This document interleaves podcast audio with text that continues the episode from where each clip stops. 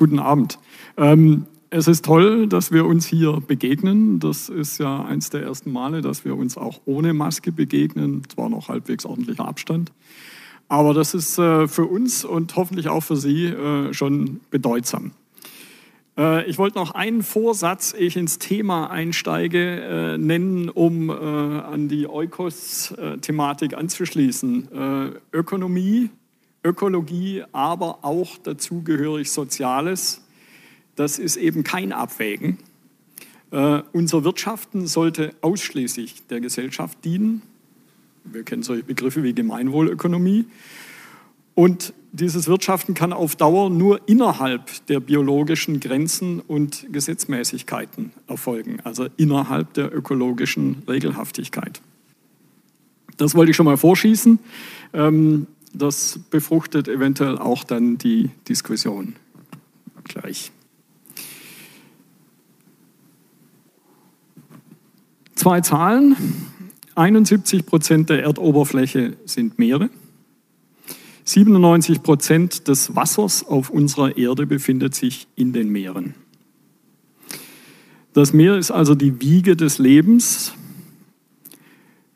Aus dem Meer, im Meer ist das Leben entstanden. Aus dem Meer sind dann äh, die ersten Geschöpfe an Land gegangen. Einige sind dann auch wieder zurückgegangen. Ohne das Meer könnten wir als Menschheit nicht überleben. Und da wird sicher Morten nachher noch äh, einiges dazu sagen. Eine kurze Reise von unseren Küsten bis in die Tiefsee, deren tiefster Punkt im Marianengraben bei fast 11.000 Metern liegt. Wir starten vor unserer Haustür jenseits des Wattenmeers, äh, dort wo Seegraswiesen, Tangwälder äh, zu finden sind. Dort legen unter anderem Heringe im Frühjahr ihre klebrigen Eier in diesen Pflanzen ab. Wir folgen diesen Heringsschwärmen, denen auch der Schweinswal, unser einziger heimischer und zudem der kleinste Zahnwal ist, ins offene Meer. Ins offene Meer heißt erstmal nur wenige Dutzend Meter tief, lichtdurchflutet. Bis etwa 200 Meter Tiefe dringt noch dieses Sonnenlicht.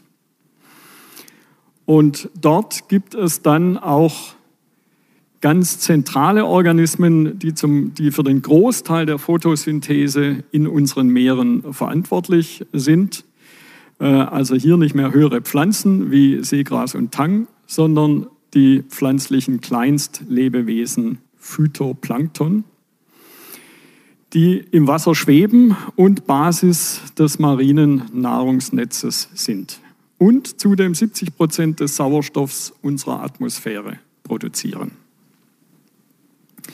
Dort, wo dann das flache küstennahe Meer in die Tiefsee abfällt, verlassen wir den Schweinswal und treffen den Pottwal, Moby Dick, er taucht vorbei an den Kaltwasserkorallengärten, die vor allem zwischen 200 und 800 Meter tief leben und deren Polypen, die äh, sind natürlich dort nicht so hell, sondern im Dunkeln, deren Polypen sich von diesen schwebenden Phyto- und Zooplankten ernähren.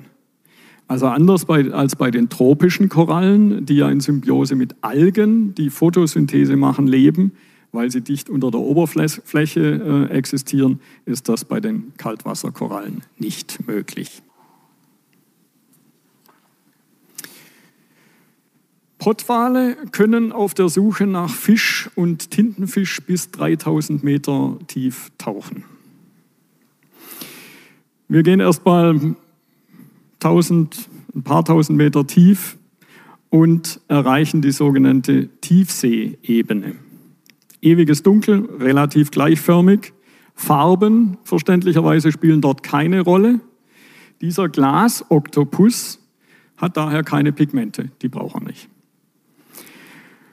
Und der Anglerfisch, das ist kein Live-Bild, sondern das ist aus einer Ausstellung, lockt, das geht ja im Dunkeln hervorragend, mit spezifischen Blinksignalen Männchen zur Paarung oder andere Arten zum Fressen. Manchmal auch Arten anderer Anglerfische, äh, Männchen anderer Anglerfische, Fischarten zum Fressen. Dieser Tauchgang ähm, muss nun nach etwa zwei Stunden zu Ende gehen, denn länger schafft es auch der Pottwal nicht unter Wasser zu bleiben. Er muss nach längstens zwei Stunden wieder auftauchen. Er ist ein Säugetier, er muss Luft atmen. Dieser Tauchgang äh, soll Ihnen schlicht mal so ganz kurz vorstellen, von den flachen, äh, lichtdurchfluteten Küsten bis hinab in die unbekannten, immer dunkleren Tiefen. Ähm, er soll Ihnen zeigen, welche Vielfalt in den Meeren existiert. Ich habe nur zwei Schemen, drei Schemen, also keine Angst. Diese Vielfalt der Meereswelten, die unser Leben erst ermöglicht, die unser Leben unterstützt. Das sehen wir in diesem Rad, diese vielen Dinge, die aus dem Meer kommen und uns dienen können. Äh, diese Vielfalt die Umwelt so regelt, dass wir gut leben können, zum Beispiel unser Klima. Und diese Vielfalt, die uns versorgt, etwa mit sauberem Wasser, mit Nahrung, mit Sauerstoff, und uns dann auch noch fasziniert und begeistert. Der kann man da draußen und schon sehr küstennah begegnen. In unserer Kurzsichtigkeit und Maßlosigkeit überschreiten wir jedoch seit einigen Jahrzehnten planetare Grenzen. Also die ökologischen Grenzen, die Physik, Chemie und Biologie der Erde setzen und immer gefährlichere Folgen für unser Überleben beinhalten, diese Überschreitungen. Klimaerhitzung, Arten, Lebensraumvernichtung, Verschmutzung, Überdüngung. Wir leben in Deutschland so, als hätten wir drei Erden zur Verfügung. Wir zerstören das Meer und seine Arten, obwohl es uns das Leben ermöglicht. Lassen Sie mich nur noch schnell zwei Beispiele nennen. Plastik und Überfischung. Plastik. 11 Millionen Tonnen landen jedes Jahr im Meer. Verpackung, aber auch Reifenabrieb. Bis zu 30 Prozent des Plastiks in den Meeren kommen von Reifen. Das verschwindet nicht im Meer, es wird nur immer kleiner vom ähm, Mikro zum Nanoplastik. Und seit letztem Jahr weiß die Forschung auch und erzählt die Forschung, dass dieses Nanoplastik in Organismen wieder aufgenommen die Proteinfaltung stört. Und wir, oftmals am Ende der, Nahrungs am Ende der Nahrungskette, nehmen diese Nanopartikel dann auch wieder auf. Beispiel Überfischung. Das hier zeigt die Dimension der Ausbeutung, die wir betreiben. Äh, besonders krass aus meiner Sicht Grundschleppnetze bis über 2500 Meter Tiefe, 120 Meter breit, 1500 Meter lang. Das sind Dimensionen, die kann man sich fast nicht vorstellen. Die werden über den Grund geschleppt und machen alles platt, was dort lebt bzw.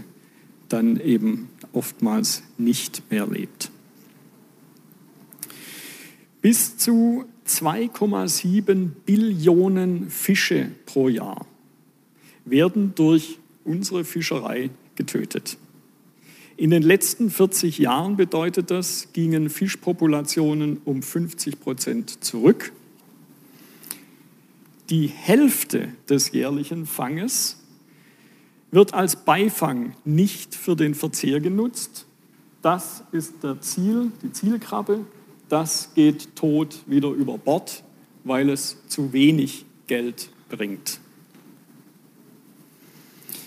Wir achten unsere Mitwelt nicht. Wir begegnen ihr nicht. Sie bleibt uns fremd. Wir sind blind für die Vielfalt und das quirlige Leben um uns herum. Fische, die am stärksten ausgebeutete Wirbeltierklasse, begreifen wir nicht. Fische sind ganz anders als wir. Sie leben in einem vollkommen anderen Lebensumfeld. Aber Fische sind auch wie wir. So wissen wir heute, sie empfinden Schmerz, Trauer, Stress, Freude. Sie planen, sie kooperieren, wie hier der Lippfisch mit seinen beiden Putzerfischen. Sie gehen zuvorkommend um, sehr sorgfältig miteinander wie Kunde und Dienstleister. Ihr Hirn sieht nicht völlig, aber sieht deutlich anders aus als unseres, hatte aber längere Zeit für die evolutionäre Entwicklung und leistet deshalb durchaus Hervorragendes. Bei der Aufgabe, aus einem Labyrinth wieder herauszufinden, das ist ein gängiger Intelligenztest, schlagen Goldfische alle anderen Tierarten einschließlich der Primaten. Weil Fische keine Mimik haben, keinen Augengruß, kein Lächeln, keinen traurigen Mund, beziehungsweise wenn sie einen traurigen Mund haben, dann haben sie ihn immer. Äh, weil sie keine Mimik haben, äh, tun wir uns so schwer, sie zu verstehen. Und wir müssen deshalb unser Verhältnis gegenüber diesen Mitgeschöpfen grundlegend überdenken und verändern, denn Mimik, wie wir gehört haben, ist nicht alles. Wir können sogar von Fischen und von der Ökologie des Meeres lernen und beispielsweise Korallenriffe etwa als Vorbilder für ein angepasstes Wirtschaften in den planetaren und ökologischen Grenzen äh, uns anschauen und erkennen, ein ausgeglichenes Wachstum, äh, das ein, ein Steady-State-Wachstum, das nicht immer, das nicht auf äh, höher, schneller weitergeht, äh, sondern uns zum Vorbild eben auch für, unser, für unsere Frage nach Haushalt, nach Wirtschaft, nach Umwelt sein kann. Vielen Dank. Das soll es als Einführung gewesen sein.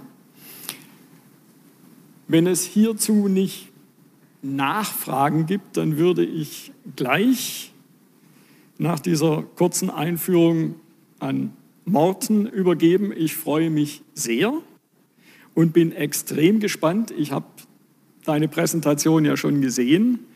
Er wird äh, die Themen CO2-Kreislauf, Klimaerhitzung und Antarktik für uns vertiefen. Und er hat erzählt, er war bei der Mosaikfahrt jetzt mit der Polarstern die letzten anderthalb Jahre leider nicht dabei, aber seine Geräte waren dabei. Also eigentlich war er dann doch dabei. Morten, bitte.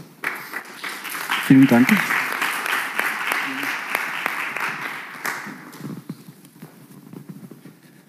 Ja, also ich war zumindest in der Seele dabei bei Mosaik, auch wenn ich nicht selber dabei war.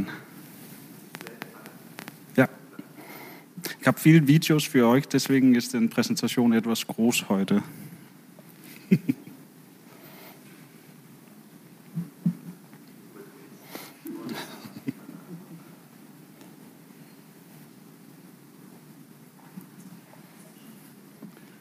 Ja, erstmal will ich gerne mich bedanken, dass ich hier sein darf und natürlich auch sehr bedanken, dass ihr alle hier gekommen sind. Und mein Name ist Morten Iversen. Und wenn ihr das nichts von meinem Deutsch hört, dann höre ich das bestimmt von meinem Namen, dass ich komme ursprünglich aus Dänemark, aber ich bin seit 2006 hier gelockt nach Bremen und hat es bisher nichts verlassen. Und ich arbeite am Alfred Wegener Institut und am Marum und ich habe eine Professur am Universität Bremen und ich bin Meeresbiologe und mein Schwerpunkt ist in ozeanische Kohlenstoffdioxidaufnahme. So, warum studiere ich Kohlenstoffdioxidaufnahme und Kohlenstoffdioxidemissionen? Das mache ich natürlich, weil die sehr eng zusammenhängt mit unser globales Klima. Und das wissen ja alle bestimmt genauso wie ich. Wenn wir zum Beispiel her schauen, auf was wir erwarten, so die Erwärmungsprojektionen für Jahr 2100, dann sehen wir jetzt historisch seit 1990, da waren wir irgendwie bei 35 Gigatonnen CO2-Ausstoß pro Jahr in die Atmosphäre. Jetzt sind wir viel besser, wir sind schon bei 50, aber wir wollten eigentlich viel weniger ausstoßen, weil wenn wir die Projektionen sehen, hängt das sehr eng zusammen mit der Erwärmung, also wie warm wird unsere Atmosphäre und unser Klima hier auf der Erde. Und wenn wir so weitermachen, wie was wir jetzt tun, werden wir irgendwie fast um die drei Grad höhere Temperaturen haben. Was natürlich gut ist für uns hier in Bremen. Wir können mehr Tomaten pflanzen, aber es hat viel andere Einwirkungen, das ich später auch zeigen will. Dann haben wir jetzt mit vielen Ländern, das sind die dunkelblaue Linie, haben wir Zusagen und Versprechungen gemacht, was wir tun wollen für unsere Emissionen.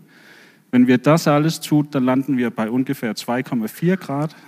Dann haben wir, was wir die optimistischen Nullziele nennen.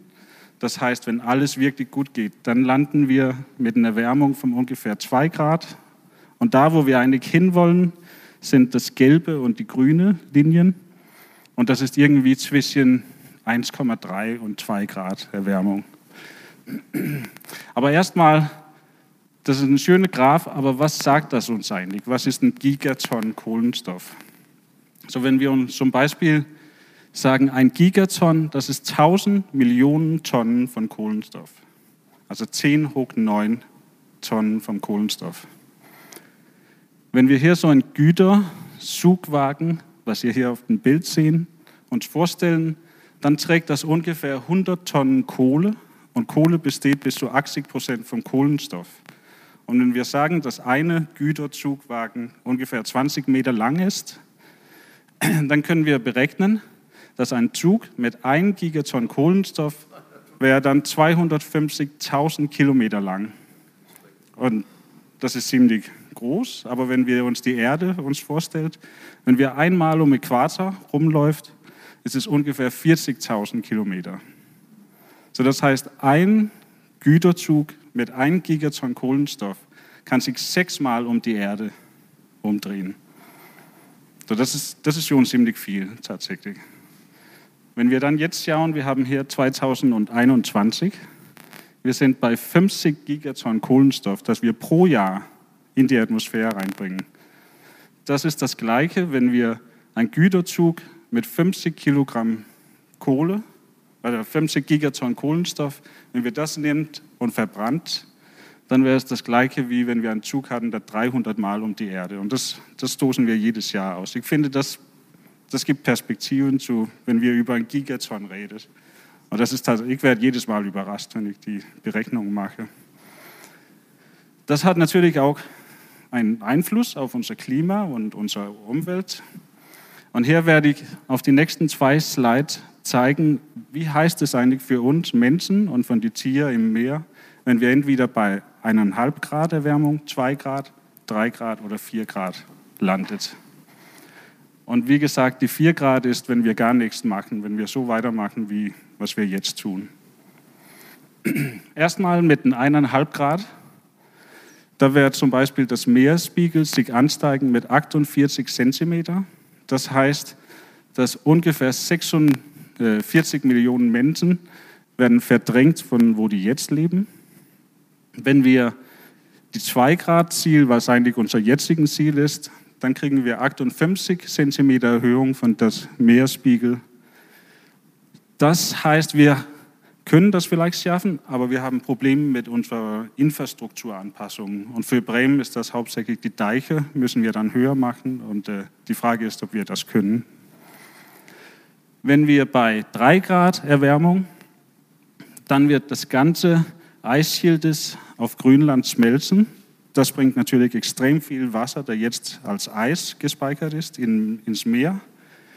Und wir können erwarten, dass wir eine Wasserspiegelersteigerung von mehr als sieben Metern kriegen. Und bei vier Grad wird es bis, bis zu neun Meter fast, dass das Wasser steigt, das Meer. So, das heißt, bei vier Grad, dann ist es 460 bis 470 Millionen Menschen sind dann in Gefahr auf, äh, auf die ganzen Planet. Und um das ein bisschen auch in Perspektive zu setzen, Bremen liegt im Moment ungefähr drei Meter über das Meerspiegel im Durchschnitt.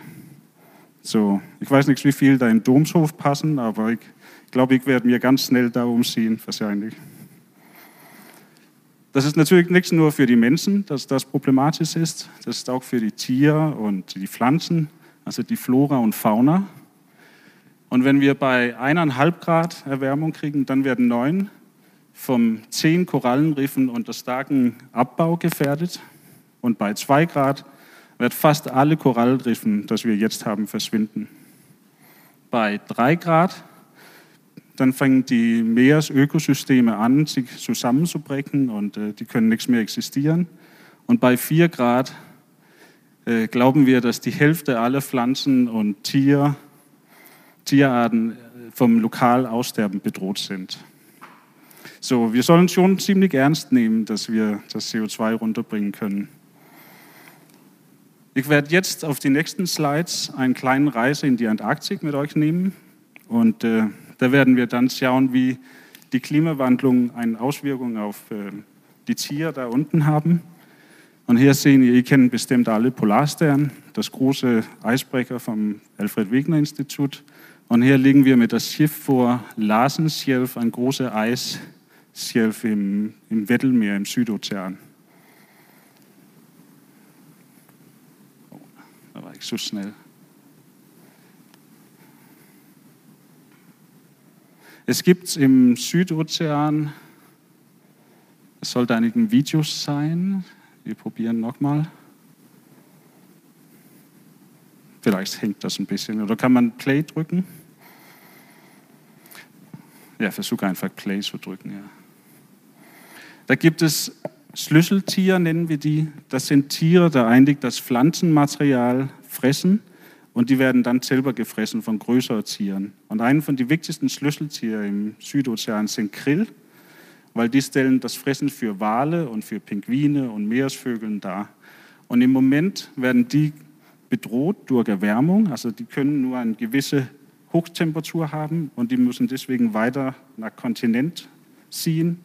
Und die Salpen kommen dann rein und Salpen fressen unheimlich viel Phytoplankton, aber die haben keinen Prädatoren richtig. So die, die stellen kein Fressen vor zum Wale oder zu Pinguinen oder zum Vögeln. So das heißt, man könnte, wenn diesen Wechsel passiert, gehen wir direkt vom Phytoplankton, also die kleinen Pflanzen, zu Salpen, die dann absterben und aussinken. Und da ist kein Essen mehr für, für Wale und größere Tiere. Vielleicht kriegen wir das später hin. Das ist ein, ihr sollt euch ein sehr schönes Video vorstellen mit Grill und Salpen. Aber das funktioniert heute nicht. Hier ist ein Beispiel von den Temperaturveränderungen im Antarktik, das wir jetzt haben. Wenn das rot ist, heißt es, dass es wärmer ist und blau heißt, dass es kälter geworden ist. Aber ihr seht, dass es fast überall wärmer geworden ist. Das ist nichts viel im Moment. Das ist 0,1 Grad. Aber irgendwann kriegen wir, was wir auf Englisch einen Tipping Point nennt. Also wir werden über eine Temperatur kommen, wo es dann plötzlich sehr stark geht mit der Erwärmung im Antarktik. Und was wir jetzt schon sehen, ist, dass diesen Krill, das so wichtig sind für das Ökosystem, wenn es rot ist, dann heißt es, dass da ist eine über zweifache Abnahme im Anteil vom Krill. Und ihr seht bei Krill ist da extrem viele Orte, wo da über zweimal, also zweifache Abnahme ist vom Krill und gleichzeitig sind die Salpen dann reingekommen. Und die Salpen stellen ja kein Fressen für andere Tiere dar. So wir, wir probieren jetzt im Moment zu verstehen, was passiert, wenn diesen Wechsel richtig kommt. Dazu kommt aber auch, dass es nicht nur Erwärmung ist, der diesen Bedrohung macht, aber wir machen auch viel Grillfischerei und äh, Tourismus. Und nur um zu zeigen, wenn wir hier in der Branfield-Straße, das ist beim Antarktischen Peninsula, das sehen wir jetzt, dass seit 2010 oder 11 ist eine extrem, extreme Erhöhung, also dreifach vom Grillfischerei passiert und gleichzeitig haben Leute auch mehr Geld und die wollen auch gerne Antarktik sehen, Wale, Robben und so weiter. So ihr sehen auch, wie die Tourismus. Und in 2016 und 2017 war da mehr als 25.000 Menschen im Antarktik. Und die stören natürlich auch die Tiere, die da leben, aber die die bringen auch Dreck mit. Da kommt auch Mikroplastik rein, da kommt CO2-Ausstoß von den Schiffen. Und äh, besonders mit der Grillfischerei, Das sind wir auch als Menschen. Wir haben Sonarsysteme, so wir fahren dahin, wo da extrem viel Grill gibt und da fingen wir an zu fischen. Und genau da haben die Pinguinen auch deren Kolonien. So das heißt, wir fangen alle Grill. So die Pinguinen müssen viel weiter schwimmen. Die brauchen mehr Energie, um da hinzukommen. Und die haben weniger Essen und Fressen für, für den Nachwuchs. So die, besonders die Pinguinkolonien sind bedroht von diesen Grillfischerei. Wenn wir dann zu die größeren Organismen, die Wale gehen, die sind natürlich auch beeinflusst vom, vom Grillfischerei, aber die können woanders hinschwimmen und dadurch auch den Essen finden. Aber für Wale haben wir tatsächlich den Walfang. Das wissen ja alle, wir haben früher deswegen auch Moby Dick, das geht ja auch um Walfang. Und hier wollte ich kurz zeigen, wie der Anzahl der Wale war vor dem Walfang und im Jahr 2001. Und ihr seht, da ist fast eine dreifach Verringerung in Anzahl von Wale im Südozean gewesen. Wenn ihr dann auf die Biomasse, also die Tonnen von Wale anschaut, das ist fast zehnfach weniger, weil die Walfänger hat natürlich, die fängen gern die große Wale. Dann Wale können auch ein Kohlenstoffsinke sein, was wir ja gern haben jetzt, dass entweder, wenn die sterben, aber auch durch den Kot, das die produzieren, können die düngen und mehr Produktion und dadurch sinken Kohlenstoffe ab und wir nehmen CO2 von der Atmosphäre. Das ist auch fast mit einem Zehnfach reduziert durch diesen Walfang. Und ihr seht bestimmt, das ist 20 Jahre her. Der Grund, warum ich keine Werte für 21 gezeigt habe, ist, weil es ist extrem schwierig, wirklich die Wale zu zählen, alle Wale. Aber es gibt ein paar gute Daten von Einzelarten von Walen. Da haben wir hier zum Beispiel die Finnwalen, was auch die da auf den Videos sind. Den Videos sind von einer Reise vor Elephant Island, das wir im 2018 gemacht haben. Und das sehen wir hier. In 1920 hatten wir extrem viel Walen. Die sind wieder auf den Rückgang aber immer noch nur ein Drittel von was die vorher waren, die Finnwalen. Wenn wir dann auf die Blauwalen schauen, da sehen wir, das sind auch eine kleine Steigerung in die Anzahl, aber das ist immer noch nur ein ganz kleinen Prozentsatz von was es eigentlich früher war, vor wir die gefangen hatten.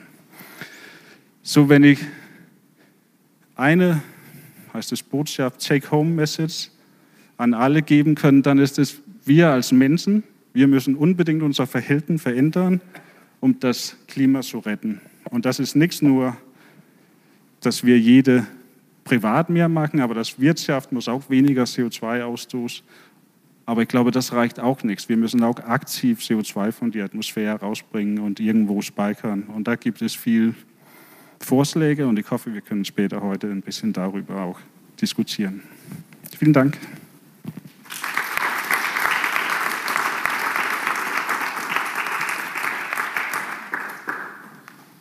Vielen Dank. Ähm,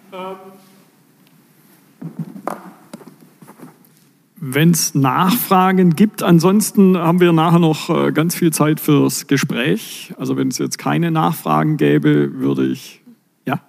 Eine Nachfrage zu den Wahlen. Die Wale, wenn sie sterben, die sinken dann auf den Meeresgrund und sind dort Grundlage für neues Leben in vielfältigster Form. Gibt es da bereits Erkenntnisse, inwieweit dann in der äußersten Tiefsee, also so um also nicht 11 Kilometer oder 10 Kilometer, sich das auch schon verändert hat? Wenn man ganz tief geht, wissen wir so gut wie nichts, also 11 Kilometer. Aber wenn wir über 4000 Meter reden, dann wissen wir schon, dass wenn die Wale runtersinken, die bringen das Kohlenstoff mit als, als Fleiß aber das wird dann auch ziemlich schnell umgesetzt, weil da ist ein ganz Ökosystem auf dem Meeresboden. Da kann Tanja bestimmt auch mehr sagen, aber die sind daraus spezialisiert. Wenn so ein Buffet runterkommt, dass die schnell dahin kommt und alles fressen, dann respirieren die wie wir. Wir essen und äh, atmen CO2 aus. Aber das CO2 ist dann schon im Tiefsee und die Frage ist, wie lange kann es da unten bleiben? Einerseits ist das CO2, wollen wir speichern, aber Nährstoffe wird auch produziert und die wollen wir eigentlich gern wieder hochhaben. So, wir sitzen immer auf zwei Stühle.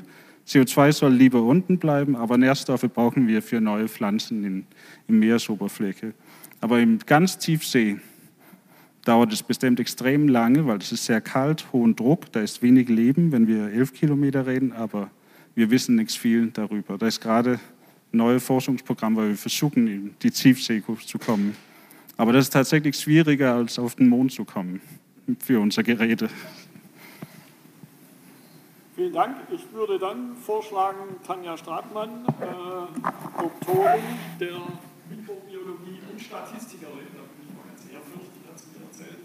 Ähm, und sie hat erzählt, äh, dass sie äh, das Meer eigentlich erst schätzt, wenn es wirklich dunkel wird, also ab 200 Meter. Vielleicht magst du da kurz erklären, warum das so ist. Ähm, ja, also ich bin Tiefseeökologin, nicht so wirklich Mikrobiologie, mehr Tiefseeökologie, mehr die großen Tiere. Ähm, ich bin angestellt an der Universität Utrecht als Postdoc und Gastwissenschaftler hier am Max-Planck-Institut in Bremen. Und der Grund, warum ich so alles ab 200 Meter mag, ist, dass der Mondeinfluss, der natürlich zuständig ist für Ebbe und Flut, dann weniger ins Gewicht fällt. Also es gibt immer noch ein bisschen Gezeiten, aber nicht mehr so wie hier in der Küste in der Nordsee, wo dann auf einmal das Meer weg ist. Wenn man in der Nordsee ein Experiment machen möchte, muss man immer in den Teamkalender schauen, okay, wann haben wir jetzt Ebbe, wann haben wir Flut und dann haben wir mitten in der Nacht, drei Uhr morgens, muss ich dann irgendwelche Laboranten dann finden, die dann mit mir ins Wasser gehen, um ein Experiment durchzuführen. In der Tiefsee arbeiten wir sowieso 24 Stunden am Tag. Wir können es ein bisschen besser das einteilen, weil wir halt nicht abhängig sind vom Mond. Ähm, ich möchte Ihnen ein bisschen, wir hatten ich hatte Mortens Präsentation natürlich auch vorher gesehen, der hatte so schöne Fotos von irgendwelchen Schiffen. Ich bin normalerweise auf dem hier unterwegs, das ist die Sonne, das ist das deutsche Tiefseeforschungsschiff. Ähm, und ich werde Ihnen ein bisschen von dem hier erzählen, das ist Batania. Das ist ein Kollektor, im Prinzip eine Art Tiefseebergbaugerät, das jetzt getestet worden ist das sind Aufnahmen von einer äh, Expedition, an der ich auch teilgenommen habe, dieses Jahr im Frühjahr. Und dieses kleine, da wo wahrscheinlich für Sie der Stuhl vorsteht, grüne Ding, ist die Patania. Das war das Schiff, auf dem ich war. Und wir haben äh, geschaut, was passiert, wenn man mal Tiefseebergbau wirklich industriell versucht durchzuführen. Also wir haben, die, die belgische Firma hat dieses Gerät ins Meer gelassen und ähm, wir als Wissenschaftler ähm, untersuchen jetzt, was passiert, wenn man da ein bisschen durch die Gegend mitfährt und ähm, die Knollen aufsammelt, die ich da vorne mitgebracht habe. Ähm, wir hatten Wale und wir haben ein ganz bisschen, Morten hat ein ganz bisschen angesprochen, was die Tiefsee ausmacht. Die Tiefsee ist total faszinierend, denn äh, die Tiefsee ähm, hat einen sehr hohen Druck. Also Sie sehen hier diese kleinen Becher, das sind so ganz normale Styropor-Kaffeebecher, also so normale Kaffeebechergröße. Wenn man die in die Tiefsee ablässt, ähm, presst der hohe Druck die zusammen, dass die nachher so groß sind ungefähr. Also muss ich vorstellen, dass mit jedem, alle äh, pro 10, Zentimeter, äh, 10 Meter Wassertiefe, die wir im Prinzip ins Meer gehen, steigt der Druck um ein Bar. Das heißt, auf 4000 Meter Tiefe, wo ich normalerweise arbeite, haben wir einen 400 Bar Druck und das führt einfach dazu, dass alles, was irgendwie Luft enthält, zusammengedrückt wird. Es ist nicht nur hoher Druck, es ist auch sehr dunkel. Denn wie Alfred eben schon gesagt hatte, bis ungefähr 200 Meter, vielleicht ein bisschen tiefer, haben wir in ganz klaren Wassern äh, oder Gewässern noch Licht, aber hier unten, wo ich so arbeite, bei 4000 Meter, gibt es einfach kein Licht mehr. Das heißt, alles, was kommt, hängt davon ab, was irgendwann mal hier von der Meeresoberfläche nach unten sinkt, wie zum Beispiel der Wal, ähm, Puh, äh, also Ausscheidung von Walen. Was haben wir noch? Oh, ich bin mal zu blöd. Genau, ist der kalt dort unten.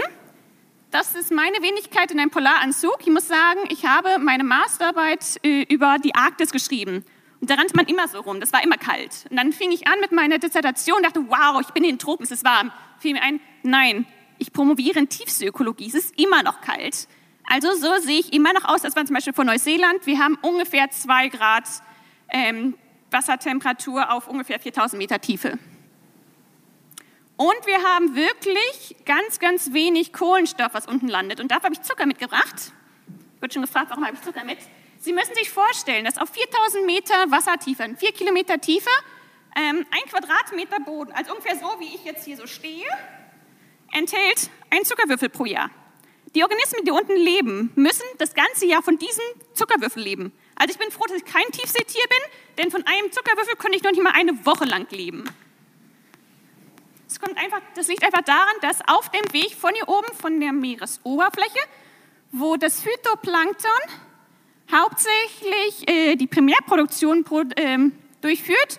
Das wird dann auf dem Weg nach hier unten von ganz vielen Organismen, unter anderem von dem Grill von Morten eben aufgefressen und nur ganz wenig landet dann in dem Bereich hier unten, ähm, wo ich dann arbeite, auf ungefähr 4000 Meter Tiefe in den äh, abyssalen Ebene oder, ähm, habe das schon vergessen, wie hieß das Wort auf äh, Deutsch nochmal? Tiefseeebene.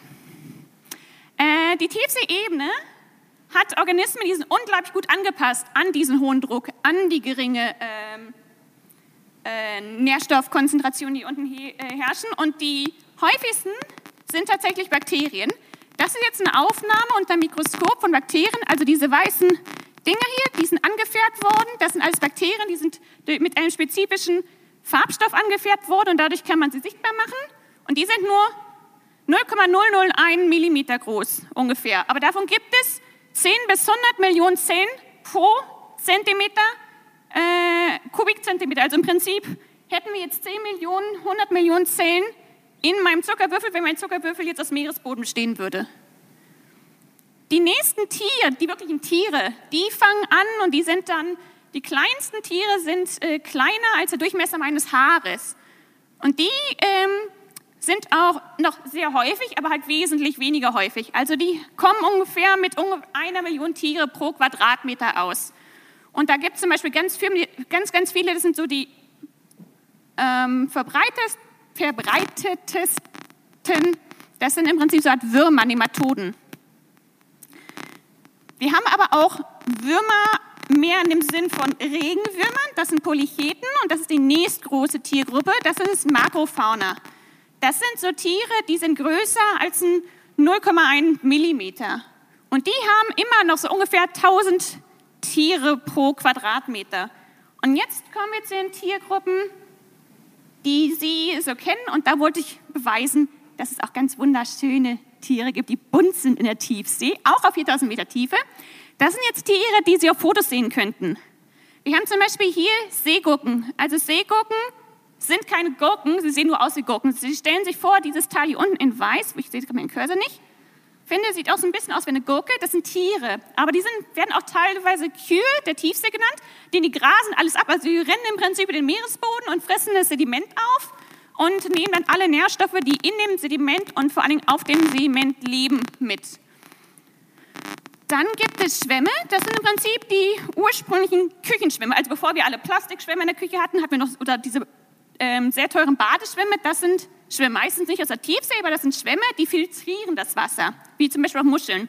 Und dann haben wir Aasfresser, wie zum Beispiel diese Isopoden, die würden dann den Wahlkadaver von Morten fressen, wenn der am Boden landet.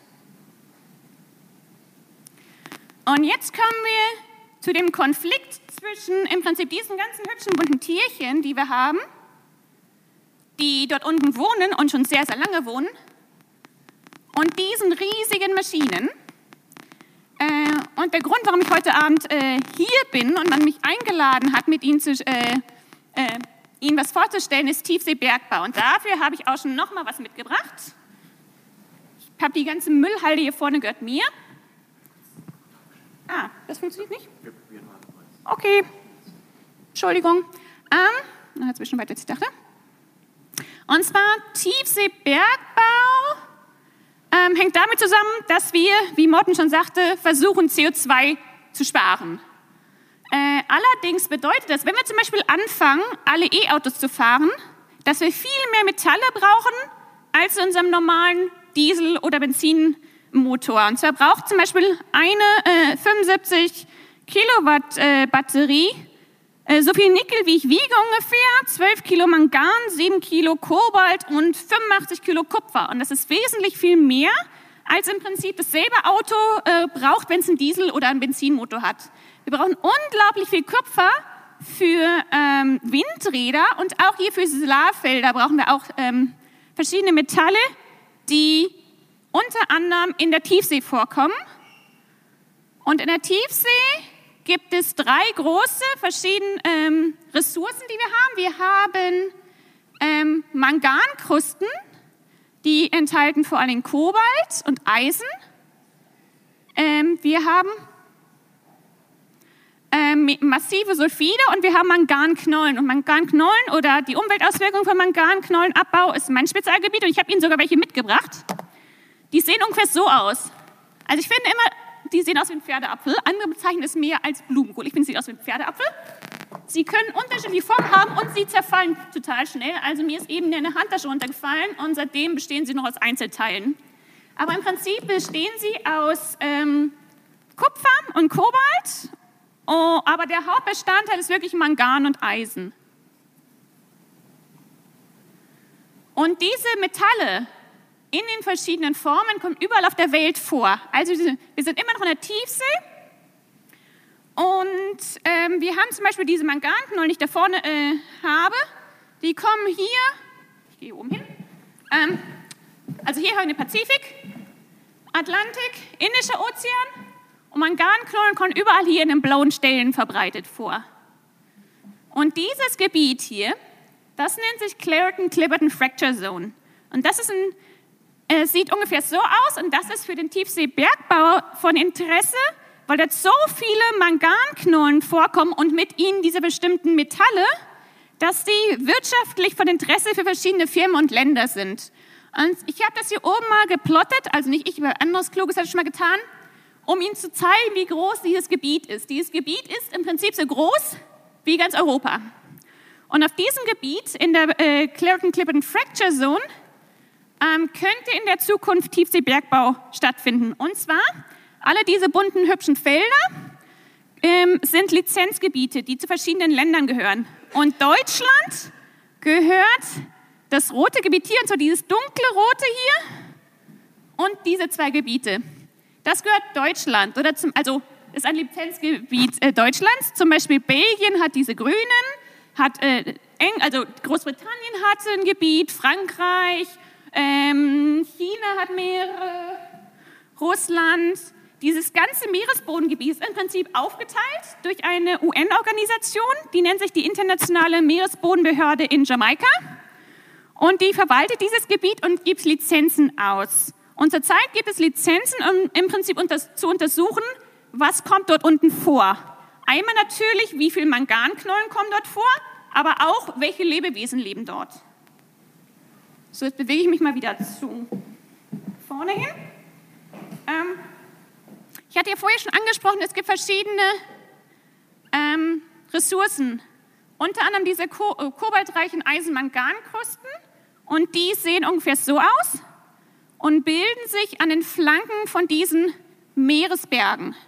Nicht überall, nicht jeder Meeresberg hat diese Kobalt, äh, äh, Kobalt-Eisen-Mangankrusten, aber einige schon. Das ist natürlich interessant für die Wirtschaft, ähm, die die gerne abbauen möchten. Aber es ist auch für mich als Ökologin interessant, denn es gibt dort unten ganz, ganz viele verschiedene Tiere. Also wir haben dadurch, dass das im Prinzip ähm, ein fester Untergrund ist, können dort ganz viele Organismen leben, die wirklich einen festen Untergrund brauchen, um darauf festzuwachsen. Also zum Beispiel haben wir hier Schwämme, wir haben wieder verschiedene Kaltwasserkorallen, wir haben ähm, Federsterne, heißen die, glaube ich, auf Deutsch. Und die ganzen, also die meisten dieser Arten, die können in Gegenden, wo wir ganz viel Sediment haben, gar nicht vorkommen. Und Sie müssen bedenken, dass im Prinzip der Großteil der Tiefsee einfach nur Sediment ist. Also sieht so aus, als wenn Sie hier Watt, äh, am Wattenmeer durch die Gegend rennen würden. So ein Schlick, den Sie sehen, wenn Sie äh, im Prinzip dann bei Ebbe rausgehen, so sieht ungefähr der Meeresboden auch aus. Ich habe, glaube ich, gleich ein Foto davon. Das ist im Prinzip eine potenzielle Ressource. Eine andere sind die massiven Sulfide. Und die entstehen hier im Prinzip an diesen äh, Hydrothermalquellen. Sie haben vielleicht schon mal von den weißen oder schwarzen Rauchern gehört. Und wenn die im Prinzip so vor sich hin dampfen, spucken die auch Metalle aus, die hier wieder äh, sich ablagern. Und auch da sind teilweise interessante Metalle, die wir für unseren täglichen Gebrauch brauchen. Aber auch diese Lebensräume sind von äh, für Tieren bewohnt und äh, Bakterien. Und ähm, zu diesen Hydrothermalquellen muss ich sagen, dass zurzeit nur Ideen bestehen, die inaktiven. Also wenn wir jetzt im Prinzip so eine Hydrothermalquelle haben, die raucht hier so ein ähm, am Schlot, irgendwann stirbt die, sag ich mal, so ab wie so ein Vulkan, wird irgendwann inaktiv Und diese inaktiven Systeme sind die, die wahrscheinlich, also falls man diesen, diese Art Bergbau betreiben möchte, abgebaut werden. Allerdings sind die noch viel weniger erforscht als Gebiete, die noch aktiv sind, Hydrothermalquellen, die aktiv sind. Und das ich hier gerade zeige, ist ein Lizenzgebiet Deutschlands im Indischen Ozean und auf einem ziemlich kleinen Raum, also das sind hier ein Kilometer ist diese Strecke, gibt es ganz viele Hydrothermalquellen und die sehen alle unterschiedlich aus. Also die hier oben zum Beispiel sind inaktiv, aber es sind verschiedene und Sie sehen, die sehen alle unterschiedlich aus. Das hier zum Beispiel sind aktiv und diese komischen weißen Punkte da, das sind zum Beispiel Seeanemonen. Und hier, so sieht es wieder aus, wenn wir ganz außerhalb dieser Hydrothermalquellen sind. Also auch wenn wir jetzt zu einer Hydrothermalquelle wissen und wie die funktioniert. Das heißt nicht, dass die Hydrothermalquelle drei Meter weiter von mir genauso funktioniert. Wir wissen einfach praktisch gar nichts und vor allem nicht äh, über die inaktiven Hydrothermalquellen. Und jetzt kommt es zu meinem Spezialgebiet, diese Manganknollen, die ich Ihnen gezeigt habe. Die kommen, wie gesagt, von ökonomischem Interesse, vor allem in diesem Gebiet vor. Hier ist Hawaii, hier ist im Prinzip Mexiko, die USA ist immer hier oben. Und die, ähm, diese zum Beispiel ist jetzt aus, der, äh, aus dem Peru-Becken. Das war die dicke, die hier vorne liegt. Und das hier sind jetzt Manganknollen, die alle in demselben Gebiet kommen. Also sie kommen alle in diesem Gebiet vor, aber können unterschiedliche Größen haben und Formen. Und ähm, ich kann mir die Zahlen alle selber nicht merken, deswegen muss ich mit aufschreiben. Es wird geschätzt, dass wir 34 Milliarden Tonnen Manganknollen haben. Und äh, umgerechnet bedeutet, dass wir 7500 Millionen, also 7,5 Milliarden Tonnen Mangan dort unten haben. Und zum Beispiel äh, 340 Millionen Tonnen Nickel. Und bei einigen dieser Metalle haben wir nur in dieser Region der ähm, Cleveland Fracture Zone mehr von diesen Metallen als in den Lagerstätten an Land. Deshalb äh, sind die ganzen Firmen so interessiert an diesem Tiefseebergbau. Und jetzt kommen meine ganzen bunten Tierchen wieder ins Spiel, denn das ist das, was mich meistens interessiert. Diese Manganknollen, Felder, und hier sehen Sie diesen Schlick, oder diesen, dieses Sediment, von dem ich sprach, sehen im Prinzip so aus. Also Sie haben im Prinzip diese Manganknollen, die, die liegen auf dem Meeresboden so ein bisschen eingegraben, also meistens so die Hälfte, der Kopf, sag ich mal, so guckt oben raus sind bewachsen von äh, festsitzenden Organismen, die wir dieses Hartsubstrat brauchen. Und da haben wir zum Beispiel Seeanemonen, äh, mein Cursor ist schon wieder weg, hier oben. Und dann haben wir weiche ähm, Korallen, also die sind so tief, dass die Korallen keine Skelette mehr bilden können. Die haben keine Skelette, aber dieses, diese Reihe hier vorne sind zum Beispiel Korallen. Und diese lustigen Teile hier sind zum Beispiel Schwämme. Es gibt aber auch noch Tiere, ich bin immer zu blöd dazu, solche Sachen, genau, zu nutzen. Ähm, es gibt auch noch Tiere, die sich bewegen können. Das hier sind zum Beispiel Seegurken, die wieder durch die Gegend wandern. Das hier ist Kaspar der Oktopus. Das war eine Studie eines Kollegen vor, ich glaube, Weihnachten 2016 kam hier raus. Sie ging dann dick durch die Presse. Die hatten gefunden, dass dieser süße, diese süße Oktopusfamilie ähm, Eier legt. Und zwar legen die Eier an den Stielen von abgestorbenen Schwämmen. Also es gibt Schwämme in der Tiefsee, die sehen so ein bisschen aus wie Tulpen. Also die haben im Prinzip so einen dünnen Stamm und dann haben die oben so einen Tulpenkügel, also das ist da, wo oben der Pilzkörper beim Pilz wäre, also der Schwammkörper. Und ähm, dieser Oktopus legt seine Eier an diesen Stiel und brütet. Dann sitzt er da vier Jahre, tut nichts und brütet die Eier aus. Wenn wir dann allerdings natürlich dann diese Manganknollen, an denen diese Stängel sitzen, ernten, verlieren wir natürlich auch den Lebens- oder die Brutstätte für den Oktopus. Und der war so cool, weil er kam halt kurz vor Weihnachten raus und ganz viele Kinder von Kollegen meinten, sie wollten alle einen Oktopus ähm, als Weihnachtsgeschenk haben. Ähm, ich habe gerade schon ein bisschen angesprochen, was passiert, wenn wir Tiefseebergbau betreiben. Das ist jetzt das Beispiel für die Manganknollen, aber im Prinzip sind die Konsequenzen ähnlich. Also wir haben hier im Prinzip ein Produktions-, ein, ein Schiff. Und dieses Schiff, ich gehe wieder oben hin, äh, ist eine Wasseroberfläche und hier unten auf 4000 Meter Tiefe haben wir eine Patanie. Und hier haben Sie mal die Größe, also das ist ein Originalfoto. Diese Maschine ist vor zweieinhalb Jahren in, in ähm, Ostende, glaube ich, in Belgien vorgestellt worden. Das sind wirkliche Menschen. Also hier haben Sie Größendimensionen. Das hier unten ist im Prinzip so, ein, äh, so eine Kette, wie, wie so eine Panzerkette. Und jetzt muss ich gerade gucken, hier vorne ist vorne. Und das hier vorne sind so Art ähm, Jets. Also im Prinzip werden durch, diesen, äh, durch diese Maschine so Wasser ins Sediment gepustet, wie so ein Jetski. Und dann wird gleichzeitig, und dadurch werden diese Knollen ähm, im Prinzip freigespült und dann werden sie aufgesaugt. Und dann werden sie hinten aufgesaugt und das hier ist jetzt ein System, das ist nur ein Prototyp. Der, für den Prototyp werden sie hier gesammelt, aber im Prinzip werden die also eingesaugt und dann werden die bis hier oben irgendwie auf, an ähm, Bord des Schiffes transportiert. Also es gibt verschiedene Systeme, aber ich weiß ehrlich gesagt nicht, ob es schon ein funktionierendes System gibt, wie man diese Manganknollen, die überall auf der Welt zwischen 4000 und 5000, 6000 Meter vorkommen, dann im Prinzip diese 4, 5, 6 Kilometer hochkriegt. Und währenddessen produziert man hier unten, die Patania produziert ganz viel, eine große Sedimentwolke. Das heißt, alles hier hinter, jetzt wandert die, glaube ich, nach hier hin oder auch nicht. Nach hier, genau, sie wandert ähm, nach da. Also haben wir hier hinter im Prinzip eine Sedimentwolke.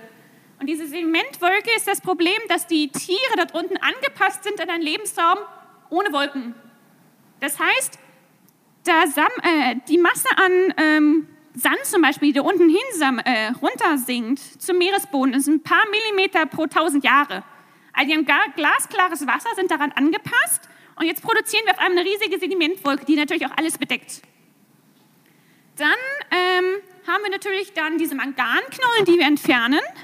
Wie wir eben auf dem Foto schon gesehen haben, gibt es durchaus Tiere, die darauf leben.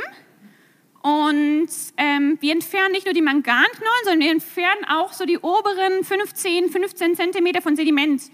Und in diesem Sediment ist im Prinzip das, der ganze Kohlenstoff, den man noch verwerten kann. Also es gibt noch Werte tiefer unten Kohlenstoff, äh, die noch im geologischen Zeitraum von, keine Ahnung, ein paar Millionen Jahren interessant sind, aber für Lebewesen sind nur die oberen 15 Zentimeter interessant. Da ist der organische Kohlenstoff, den die noch fressen könnten. Der wird komplett abgetragen. Und dann haben wir natürlich auch noch Vibrationen und Lärm. Und wir verdichten. Also hin, Sie könnten sich vorstellen, ich bin hier so Patania, hinter mir kommt die Sedimentwolke und verdichte durch dieses Gewicht, das das Teil auch hat, verdichte ich das Sediment. Und dadurch auch wieder ähm, zerstöre ich Lebensraum. Und zusätzlich habe ich dann im Prinzip, wenn ich dann die Manganknollen gesammelt habe und hochschicke, entsteht nämlich, wird das hier oben äh, gesiebt und Sie haben ja schon gesehen, dieses, diese Manganknollen sind super porös. Das heißt, die zerfallen wahrscheinlich auch ziemlich viel und haben dann durchaus einiges an Sediment sich, mit sich. Und das wird wieder im Prinzip als Abwasser heruntergepustet. Das heißt, wir haben einmal diese Manga, ähm, die Sedimentwolke hinter Patania und gleichzeitig die Sedimentwolke in diesem Rückflusswasser. Und dann haben wir natürlich so die typischen Probleme, die wir mit einem Schiff haben. Wir haben Lichtverschmutzung. Das sieht man schon allein, wenn man auf einem Forschungsschiff ist, wo man die ganze Zeit 24 Stunden am Tag Beleuchtung hat. Da kommen andauernd irgendwelche Vögel, die fliegen in das Schiff rein, weil sie auf einmal durch das Licht angelockt werden.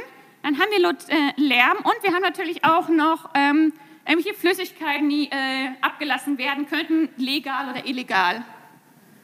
Und die Einflüsse ähm, oder beziehungsweise was passiert mit dem Ökosystem, wenn wir die Manganknollen entfernen, das habe ich ähm, mit, zusammen mit Kollegen äh, im Sommer diesen Jahres veröffentlicht. Und so haben wir ein Nahrungsnetzmodell erstellt. Und da haben wir untersucht, was passiert, wenn man Manganknollen entfernt. Und zwar hatten wir zwei verschiedene Verbindungen. Wir töten einmal diese typischen Räuberbeute. Also es wäre zum Beispiel, ähm, die Maus äh, frisst das Korn und dann die Katze frisst die Maus, diese typischen Aktionen. Und wir haben noch untersucht, diese ganzen indirekten äh, Aktionen, wie wir haben hier die Manganknolle und wir haben hier diesen Schwamm, der auf dieser Manganknolle sitzt.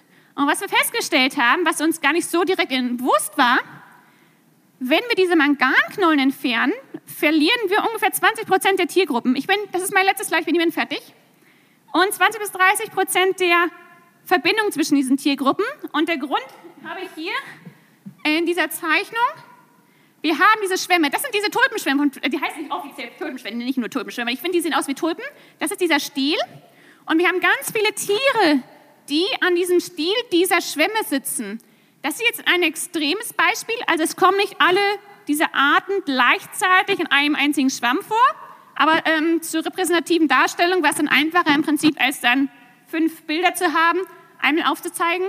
Ähm, wenn wir also diese Manganknollen verlieren, verlieren wir diese Schwärmstiele, an denen im Prinzip dann im nächsten Schritt diese ganzen Arten verloren gehen. Und das schon meine ich, meine letzte Slide. Ja. Das war mein Ausblick in die Tiefsee.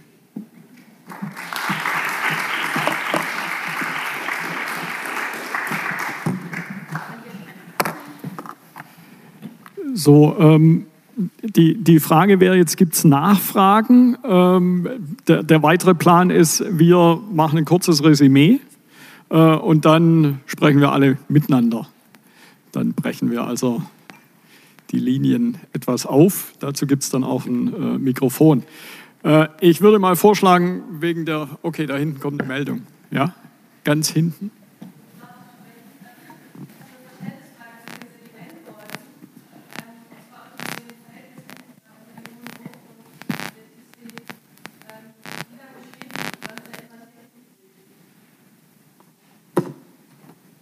Tatsächlich eine sehr gute Frage und das ist genau der Grund, warum wir diese Studie im Frühjahr durchgeführt haben. Also es ist unterschiedlich. Also es gibt im Prinzip ganz, ganz feines Sediment, das wird sehr lange im Wasser bleiben und das grobkörnigere sinkt ähm, weiter aus. Aber was ich auch noch sagen muss, ist, der Meeresboden in der Tiefsee sieht nicht so aus wie das Watt, also es sieht von der Farbe her so aus, aber die Konsistenz ist ganz anders. Also diese, dieser Schlick, den wir in der Tiefsee haben auf 4000 Meter, hat mehr die Konsistenz von Joghurt. Und jetzt müssen Sie sich vorstellen, haben Sie im Prinzip eine Joghurtwolke und da gibt es ganz, ganz Teile, kleine Partikel, die bleiben viel länger im Wasser. Ähm, wir haben jetzt, jetzt muss ich sagen, bin ich kein Experte dafür drin, aber wir haben versucht zu messen, ähm, inwieweit sich diese Wolke ausbreitet von diesem Patania-Experiment. Während Patania ist Patania im Prinzip für drei Tage eine Strecke von 200 Metern gefahren oder so. So, also praktisch gar nichts. Und da konnte man das einige Tage lang messen, in dem Bereich, wo wir es gemessen haben, auf bis zu, ich glaube, drei, vier, fünf Meter Höhe. Aber das war nur ein ganz, ganz kleines Stück. Und das ist im Prinzip nichts im Vergleich zu dem, was bei einer wirklichen Tiefseebergbauaktion stattfinden wird. Und mm, meistens wissen wir auch noch gar nicht, wie lange es im Wasser bleibt. Deswegen wollten wir unbedingt diese Tests machen. Hier ist ein Insekt von mir.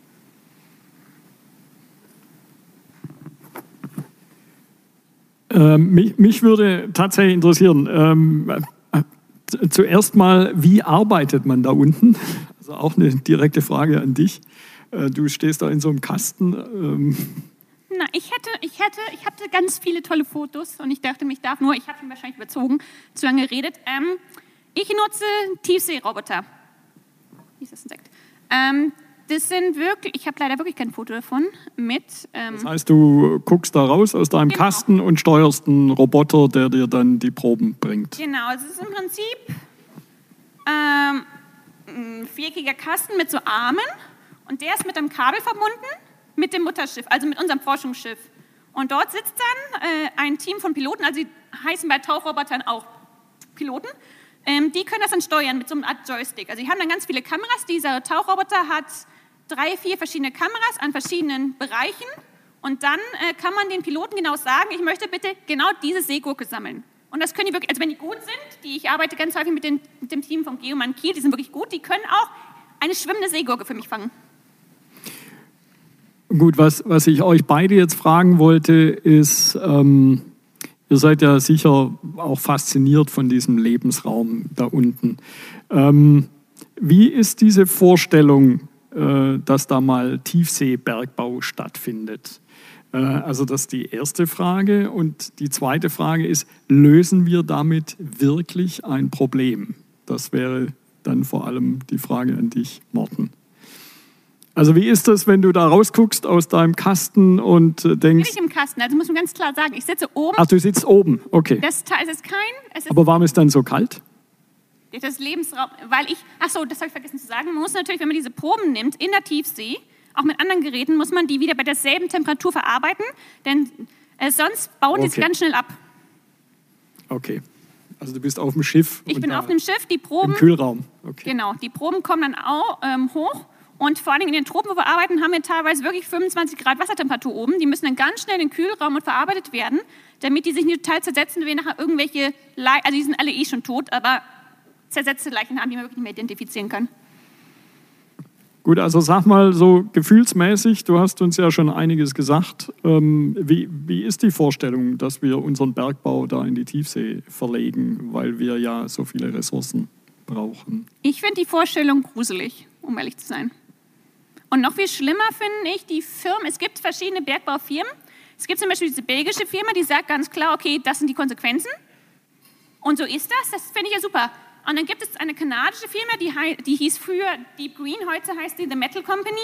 Und die behauptet halt, wir sind die Weltretter, denn wir versuchen im Prinzip, indem wir ein ganzes Ökosystem zerstören, andere Ökosysteme auf der Erde zu retten. Also die erzählen dann immer, und das Witzige ist, ich habe letztens ein Interview mit dem Besitz, also mit dem CEO dieser Firma gesehen, und der hat sich wirklich gewundert, also ich weiß nicht, ob das nur getan oder das ernst meinte, dass ähm, Umweltschützer nicht begeistert von seinen Ideen sind, Tiefseebergbau zu betreiben.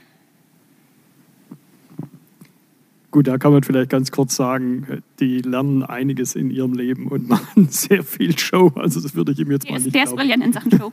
okay, Morten, ähm, wie, wie schätzt du das ein? Also, dass du fasziniert bist von der Tiefsee, davon gehe ich mal aus. Aber wie, löst das wirklich das Thema, das du uns ja da vor Augen geführt hast? Klimaerhitzung als ein Thema, natürlich die Ressourcen als ein ganz wichtiges anderes Thema, Artenschwund als ein weiteres zentrales Thema. Also das ist wieder diesen zwei Stühle, wovon wir auch vorher gesprochen hatten. Wir wollen gern CO2 wegbringen. So, wir können das irgendwie lagern und im Tiefsee werfen. Hatten wir ja früher mit Erfolg gemacht mit Atomkraftwerkmüll und so weiter. Aber wir haben auch jetzt gesehen, das hat tatsächlich auch viele Ökosysteme zerstört. Und gerade wenn wir über die Mangalknollen reden, also die brauchen, das ist ja auch ein Prozess von Mikroorganismen, der die bauen. Das ist nichts. Nee, also nicht die die okay, in der Ostsee ja, ja, und es gibt ja auch einen Sinn, aber nicht die da unten. Das ist rein geologisch. Okay, aber das dauert auch extrem lange. Ja, ein paar Millionen Jahre. Also diese Teile hier unten, das sind die ältesten ähm, Dinge in unserem Raum hier im Theater, die sind ein paar Millionen Jahre alt. Also das dauert, die wachsen mit so einer Wachstumsrate von ein paar Millimeter pro Million Jahre. Hm. Und wir können die dann irgendwie in fünf Jahren alle wieder auffangen und dadurch auch den Meeresboden kaputt machen. Dann kann man sagen, okay, das ist tief, das ist weit weg, das interessiert uns nicht und wir können ein paar Elektroautos. Aber irgendwann haben wir auch den Müll von Batterien, der dann auch kommt. So, das ist irgendwie keine richtige Lösung. Also wir sollen nichts vermeiden, unsere Emissionen zu reduzieren. Das müssen wir dann auch machen natürlich. Und in der Hinsicht, das Problem, das ist gut mit äh, Ingenieurlösungen natürlich, also das brauchen wir, aber wir wissen im Moment zu wenig, um, wir verstehen nichts das Ökosystem genug, und dann wollen wir jetzt anfangen, da reinzugehen und das verändern, entweder mit Düngung vom Eisen oder wir wollen Blasen reinmachen, damit dass die Sonnenlicht wieder reflektiert wird. Und dadurch wissen wir gar nichts, was passiert auf längere Sicht mit das ganze Ökosystem. Und das sehen wir jetzt. Politisch dürfen wir ja auch nichts Experimente im Meer machen weil das dann verboten ist wegen Wirtschaft und das äh, heißt dann auch, dass wir können auch nichts mehr Experimenten machen auf einer kleiner Skala, um das zu sehen. Zum Beispiel Eisendüngung ist nichts mehr erlaubt. Tiefseebergbau schon, das war sogar in der Koalitionsvereinbarung. Da nimmt man ja auch eher was raus, statt irgendwas Neues reinzubringen. Stimmt.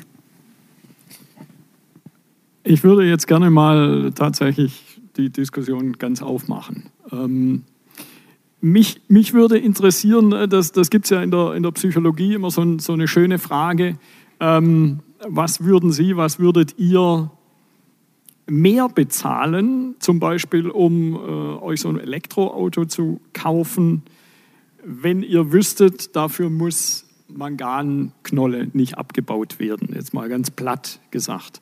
Ähm, für mich ist die, die, die Frage tatsächlich äh, schon ein bisschen essentiell, weil einige dieser Lebensräume, du hast ja auch von den, von den unterseeischen Bergen gesprochen, die, ja, die, die auch genial wären zum Abbau, äh, das sind für uns als Meeresbiologen wirklich die Artenvielfalt-Hotspots im Meer. Das sind sozusagen wie die Oasen in einer Wüste, um es mal übertrieben zu sagen. Wir haben ja jetzt mitgekriegt, dass der Boden auch nicht tot ist, aber das sind wirklich ähm, da, da gibt es unglaublich hohe Artenvielfalt. Und äh, die, die Vorstellung, dass das abgebaut wird, ähm, finde ich schon krass. Also mich würde mal interessieren, ähm, wie, wie, viel, wie viel wert ist es, so etwas nicht zu tun, auch wenn Sie wahrscheinlich nie in den Genuss kämen, äh, da mit einem Tauchboot runterzufahren. Ähm, und damit wir das, das auflockern, ich, ich würde jetzt wirklich mal fragen wollen, wer würde denn sagen wir, 20, 30 Prozent mehr für sein Auto bezahlen wollen, alleine um zu wissen, dass da unten nicht abgebaut wird, weil es nicht nötig ist.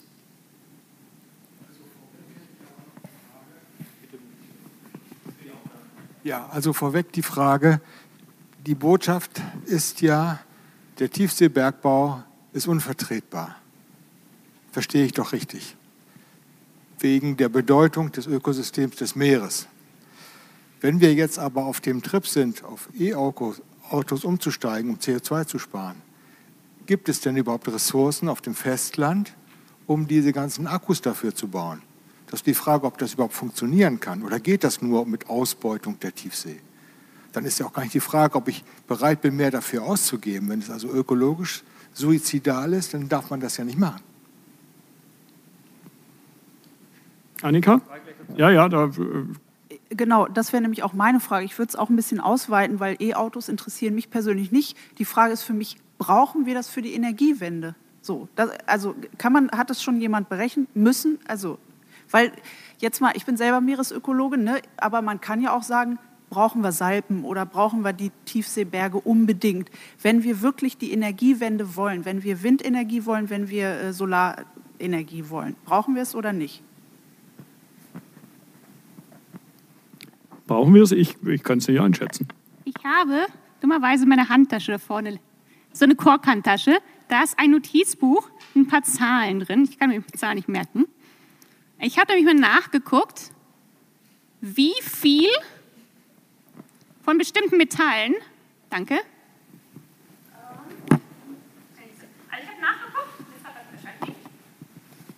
Mein Notizbuch weiß das gleich sofort, wie viel der Abbau verschiedener Metalle an Land und in der Tiefsee an Fläche verbrauchen würde.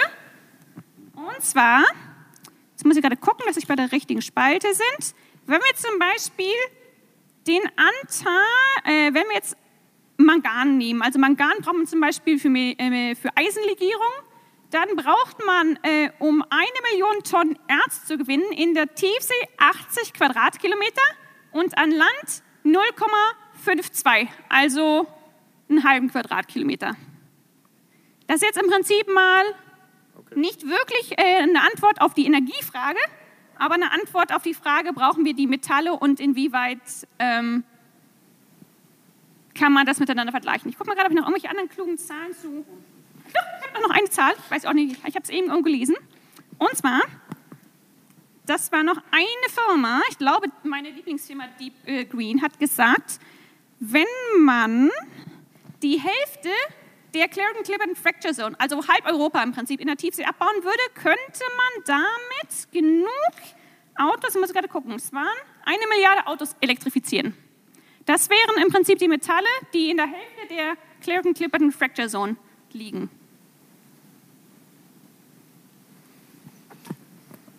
Ja. Ich habe auch mal eine Frage. Ähm, also am Land muss man ja, wenn man irgendwelche Eingriffe macht, eine Folgeabschätzung machen, eine Umweltverträglichkeitsprüfung. Jetzt ist so, ist ja anscheinend schon irgendwie was festgelegt. Ich habe da bisher auch gar keine Ahnung. Aber im Prinzip muss man doch auch eine Art Umweltverträglichkeitsprüfung machen und auch eine Folgeabschätzung und dann auch letztlich Alternativen haben. Also wenn Sie sagen, dass zum Beispiel an Land äh, die gleiche Fläche viel weniger, also das gleich, die gleiche Menge viel weniger Fläche, so habe ich das eben verstanden, benötigt, dann ist das, liegt das ja eigentlich auf der Hand. Und die Frage ist dann ja auch eigentlich, ähm, es kam ja sowieso schon komisch vor, dass jetzt alles nach dem Motto, wir haben jetzt vorher ähm, Diesel oder Benzin und jetzt machen wir alles dasselbe in der gleichen Größenordnung mit ähm, Batterien. Und die Frage ist doch eigentlich auch, was können wir uns leisten und machen wir nicht auf der anderen Seite was kaputt, was das ganze Problem noch potenziert. Morten, wolltest du da was dazu sagen? Ich wollte auch zurückgreifen auf von vorher, weil eine Sache ist natürlich die Batterien. Das ist die eine Seite, aber wir brauchen ja auch Strom, um Strom in die Batterien zu bringen. Und woher kommt das dann? Ist das dann Windenergie? Wir wissen, in Deutschland sind wir extrem schlecht im Windenergie zu nutzen. Ich meine, da gibt so viele Windmühlen, die gar nichts mit dem Land verbunden ist. Die produzieren jeden Tag Strom, aber es wird nichts transportiert. Weil dann gibt es eine andere Behörde, der nichts die Kabelverlegung erlauben oder irgendwas. Das gibt immer Probleme. Ich glaube, die Frage kommt eigentlich viel, viel früher. Also wie viele Autos haben wir eigentlich pro Haushalt in Europa generell? Also das ist manchmal mehr als zwei. Und ich glaube, durchschnittlich im Moment für Deutschland ist ungefähr zwei oder sowas. Und brauchen wir das tatsächlich? Weil wir haben so gute Infrastruktur für Zugfahren, für Tram oder mit dem Fahrrad hier in Bremen. Und ich glaube, das ist vielleicht eher die Frage, können wir was schon da machen und eher ausnutzen, diesen Massentransport im Zug oder Bus, dass wir jede, ich habe auch ein Auto, ich finde es auch bequem, mit dem Auto zu fahren, aber ich habe natürlich ein schlechtes Gewissen jedes Mal, wenn ich das mache. Und ich glaube, das ist eigentlich eher die Frage. Also in der Richtung zielte auch so, sofort in der Richtung zielte auch ähm, meine Frage, was ist es uns jeweils wert? Ne? Also wie viel wert äh, ist mir so ein Lebensraum, von dem ich weiß, da hängt auch sehr viel dran, was ich noch gar nicht einschätzen kann an, an Folgen. Ähm, Im Vergleich zu der Frage, mache ich so weiter wie bisher oder gibt es vielleicht auch in meinem Verhalten Möglichkeiten und wie kann man das steuern? Und dann sind wir bei der Kreislaufwirtschaft, bei Steuern und dann auch wieder bei Kosten, ähm, um das System, das ganze System entsprechend, äh, sagen wir mal, zu verlangsamen. Aber bitte. Naja, mich interessiert die, die Ausgangsfrage vielleicht, wie können wir das, was wir heute alles gehört haben über das Meer, wie können wir das in der Bevölkerung verankern? An Land merken wir, dass die Bäume sterben, dass die Fichtenwälder sozusagen zusammenklappen. Wir merken, dass es wärmer wird. Aber beim Meer haben, glaube ich, die meisten kaum Probleme. Das einzige Problem ist jetzt, das poppt aus, das Aussterben des Herings. Und mein geliebter Matjes da kommt es mal ein bisschen ran an die Menschen. Aber wie kriegt man das, was wir besprochen haben, unter das Volk sozusagen? Naja, ketzerische Frage. Ähm, würde das irgendwas lösen, wenn wir es unters Volk bringen? Also was, was führt zu Transformation? Ähm, wir, wir, also ich, ich habe ja viel mit großen Unternehmen zu tun. Ne? Das erste Argument, das kommt, ist, ja, dann erzieht ihr mal die Verbraucher um. Und da muss man dann ganz schnell Stopp sagen, denn große Unternehmen erziehen Verbraucher zu bestimmten Tätigkeiten. Das Budget das Edicat, mit dem wir ja in Partnerschaft sind als WWF, ähm, für Marketing ist natürlich viel, viel höher als das Budget, das ich für Marketing äh, habe. Und ähm, deshalb ist für mich tatsächlich momentan die Frage, wir müssten wir uns nicht trauen zu sagen, der Staat hat Steuermechanismen, die Steuer zum Beispiel, aber eben auch Fördermöglichkeiten ähm, und sollte nicht da ähm, gelernt werden aus dem, was wir äh, in, in, während der Corona-Zeit erfahren haben, wenn, wie Greta Thunberg sagt, äh, unser Our House on Fire ist, ähm, müsste man dann nicht Rahmen setzen, auch äh, anders messen. Wir messen ja immer noch im Bruttosozialprodukt. Wir integrieren Kosten nicht. Auch da unten entstehen ja immense Kosten, die nicht integriert werden. Ne? Das, das was der Umwelt an Umweltschädigung passiert, wird in diese Kosten nicht eingerechnet äh, werden. Und ähm, deshalb wieder zurück. Das würde aber bedeuten, dass bestimmte Güter auch für uns als Verbraucher sehr viel teurer werden, weil ja die Kosten, die real sind, plötzlich in diesen Gütern auftauchen.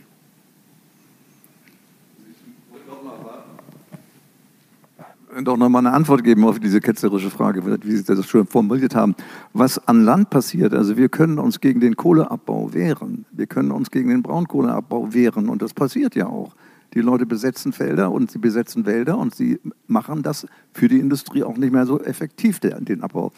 Äh, beim Tiefseeabbau sehe ich keine Möglichkeit. Wie, wie, wie kann ich da einen Hebel des Protestes ansetzen? Über die Politik. Also ich habe ja ganz kurz nur angesprochen, es gibt die Internationale Meeresbodenbehörde in Jamaika, das ist eine UN-Organisation. Und äh, da hat Deutschland auch, ich glaube, keinen festen, also es gibt im Prinzip auch so ein Council, also ein Rat wie in, in der UN in New York. Ähm, und da kann man im Prinzip dann die Politiker beeinflussen und sagen, okay, wir möchten keinen Tiefseebergbau. Zum Beispiel gab es jetzt, ich verwechsel das Jahr, aber letztes Jahr gab es Corona, also wahrscheinlich das Jahr davor, ähm, ein äh, Moratorium gegen Tiefseebergbau von der EU, also von der EU-Kommission, nicht von, nee, nicht von der EU-Kommission, von dem EU-Parlament. Also die Parlamentarier haben dagegen gestimmt, die EU-Kommission selber zu dem Zeitpunkt war noch dafür, aber das Parlament hat zum Beispiel sich für ein Moratorium ausgeschlossen, äh, nicht ausgeschlossen, ähm, entschieden. entschieden. Ich spreche mal nie Deutsch, ich spreche meistens Englisch, ähm, um im Prinzip zum Beispiel Wissenschaftlern mehr Zeit zu geben, das System besser zu verstehen. Und noch was, WWF hat letztes Jahr, dieses Jahr im Frühjahr, irgendwann äh, zum Beispiel BMW und einige ganz Global Player ähm, davon überzeugen können, dass sie sagen, wir nutzen keine Metalle vom Tiefseebergbau. Also ich weiß, BMW war mit drin. Okay. Ich weiß nicht, ob Samsung oder Google, also wirklich mehrere, ich müsste es jetzt auch nachgucken, mehrere große Firmen, ähm, die gesagt haben, wir wollen keine, auch für unsere E-Autos, keine dieser Metalle, weil zum Beispiel diese Bergbaufirma aus Kanada vor allen Dingen sagt, okay, wir können halt die ganzen E-Autos damit ausrüsten, aber zum Beispiel BMW sagt, wir nutzen diese Metalle, oder zumindest jetzt sagen wir, wir wollen diese Metalle nicht haben. Das ist schön. Ähm, ich, ich, ich wollte noch mal rüber zu dir, Morten. Ähm, diese, diese Kohlemassen, die du da um den äh, Globus gelegt hast, äh, das war ja absolut beeindruckend. Und da kam für mich die Frage, sag mal, wenn wir so viel Kohle freisetzen, also Kohlenstoff, das muss doch möglich sein, das zu reduzieren. Also das würde ich auch denken. Und wir sehen das ja auch, dass die Länder haben zugesagt, um das zu reduzieren. Und da passiert auch viel in vielen Ländern. Das ist auch auf dem Weg, aber global gesehen sehen wir das immer noch nicht in die Konzentration in die Atmosphäre, weil es dauert natürlich auch Zeit, vor das wieder aufgenommen ist. Was wir im Moment dann auch dazu probieren, da haben wir, ich habe so ein bisschen angedeutet von diesen äh, äh ingenieurmäßige Lösungen. Da gibt es zum Beispiel im Moment, versucht man auch neue Methoden, wo man äh, Silikat, Olivin heißt das, im Meer und dadurch den pH-Wert die verschieben, dass man dann mehr CO2 aufnehmen können. Aber da muss man dann wieder Bergbau auf dem Land nutzen und das erstmal feinmalen. So die Frage ist immer, setzen wir mehr CO2 frei, als wir eigentlich fangen und verschieben wir nur das Problem, dass wir sagen, jetzt haben wir so und so viel CO2 gefangen, das Bergbau war in einem anderen Land und dadurch können wir mehr CO2 dann ausstoßen. Und da muss man viel aufpassen tatsächlich in die Zukunft. Ich habe auch keine Lösung dazu, das sieht alles hoffnungslos aus, aber ich hoffe auf, auf das Beste irgendwann. Äh, naja, so hoffnungslos finde ich es gar nicht, weil es tatsächlich äh, unternehmerische, aber natürlich auch staatliche, und das muss zusammengehen, Mittel gibt, um, äh, um sinnvoller, ähm, sagen wir mal, logischer, vernünftiger zu steuern. Und äh, wir scheuen uns aber da, da tatsächlich diese, auf diese Fragen zu kommen, beziehungsweise das für uns individuell, aber auch als, als Gesellschaft äh, zu beantworten. Und äh, mir geht es da so wie euch, glaube ich, äh, die Idee, dass wir durch technische Innovationen dieses Desaster, in dem wir uns rotierend bewegen, lösen könnten, ist, ist meiner Meinung nach ähm, ein, ein, ein Springen von einem Fettnäpfchen ins nächste, mal bildlich gesprochen. Ähm, manchmal denke ich, wir, wir müssten schlicht runterschalten. Und deshalb war mir das so wichtig mit der Begegnung ähm, diesen Fischen begegnen. Also ich habe ein Buch gelesen, ich wusste gar nicht, dass Fische äh, so vielseitig sind. Für mich waren die eben auch mimikfrei und irgendwie, ja Gott, wenn die auf dem Teller sind, ähm, ob die was gemerkt haben, keine Ahnung. Also diese Begegnung ähm, und dabei merken, ich weiß nicht, ob Ihnen das so geht. Also wenn Sie aufs Meer rausgehen, begegnet Ihnen da irgendwas? Merken Sie da eigentlich eigentlich muss das doch vor 100 Jahren der Hammer gewesen sein, als da noch viel, viel mehr Robben unterwegs waren, Wale, wir haben die Zahlen gesehen, ist ja unglaublich. Ähm, es, es gibt Berichte, dass man praktisch über, zu gewissen Jahreszeiten über, über Fisch laufen konnte, wenn man, wenn man gewollt hätte. Wäre das attraktiv genug, um zu sagen, ich setze mir jetzt mal hin, mache Bilanz und überlege, was ist für mich eigentlich wirklich gutes Leben? Brauche ich dieses, brauche ich jenes? Will ich nach wie vor ähm, dieses Hamsterrad äh, mitmachen? Oder kann ich meine Politiker und auch meine, äh, mein Umfeld dahingehend ähm, überzeugen, dass das eigentlich keinen Spaß mehr macht, weil, weil ich es im Hinterkopf nicht mehr zusammenbringen kann? Also mich würde interessieren, äh, was ist attraktiv für Sie? Was, äh, was würde ein, ein Umsteuern triggern? Ganz hinten. Wilhelm und dann, ja, oder andersrum.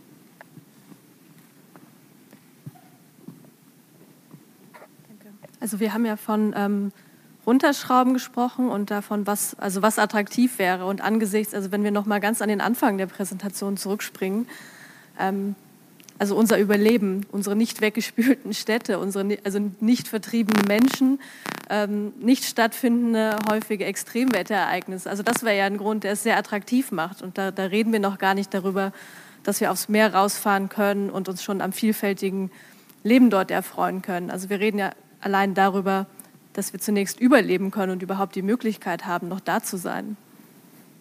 Also da, darin sehe ich einen ganz starken Hebel.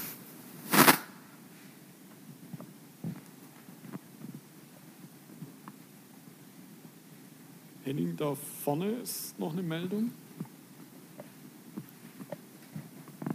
Ich kann nur sagen, dem kann ich mich voll anschließen.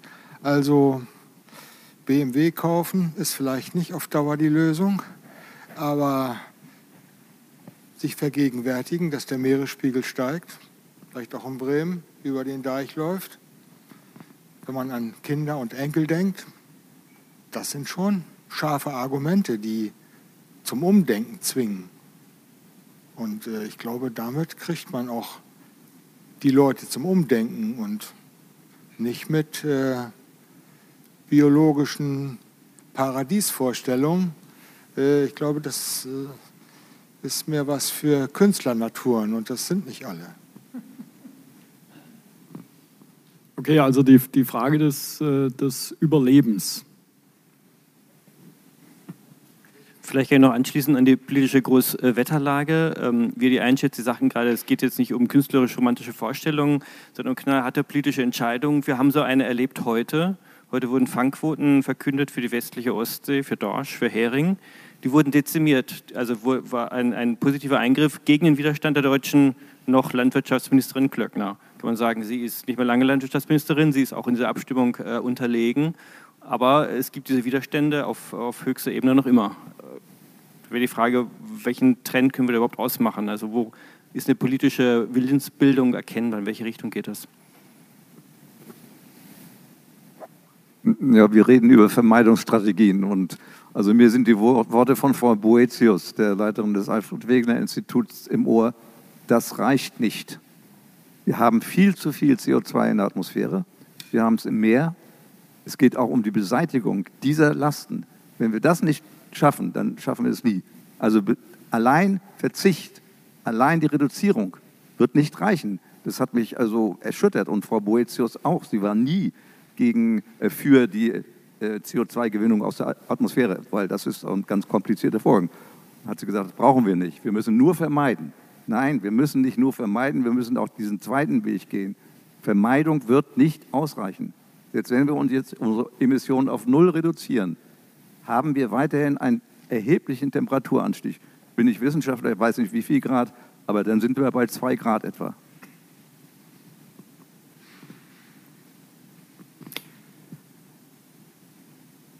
Da ist noch eine Meldung. Also wir, wir, wir sind jetzt schon weit über der Zeit. Äh, von daher kommen wir so langsam zum Schluss. Ja?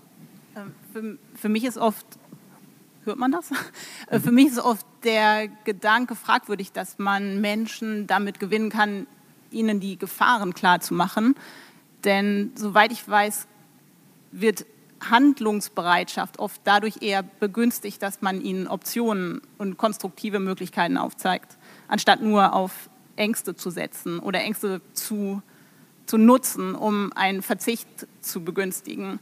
Und wenn man jetzt Handlungsoptionen aufzeigen will, also zum Beispiel das Entziehen von CO2 aus der Luft, dann wäre vielleicht eher die Frage, ob man auf die richtigen Technologien setzt, so wie man das in Deutschland gerade propagiert.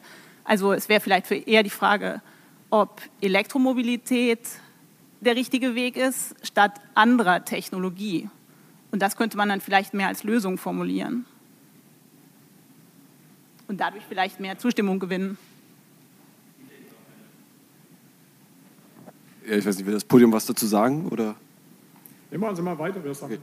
Äh, ja, ich würde tatsächlich nochmal fachlich ganz gerne zwei Fragen stellen. Einmal äh, an die linke Hälfte. Sie haben schon Geoengineering angerissen. Was ist eine Methode, die Sie persönlich vielleicht befürworten oder noch am ehesten äh, befürworten? Und dann ehrlich direkt noch eine zweite Frage. Ich komme aus einer Region, wo viel Braunkohle abgebaut wird. Wir reden jetzt über Tiefseebergbau. Abgebaut wird werden in den nächsten, sage ich mal, zehn Jahren. Ich unterstütze Sie grundsätzlich. Ich bin kein großer Freund vom Tiefseebergbau. Aber wie sozusagen, wie begründen Sie, dass es nicht in der Tiefsee stattfindet, sondern, und das wird die Realität sein, dafür am Land, dass möglicherweise Wälder, da reden wir über CO2-Senken, oder ganze Dörfer abgebaggert werden? Was ist Ihre Argumentation?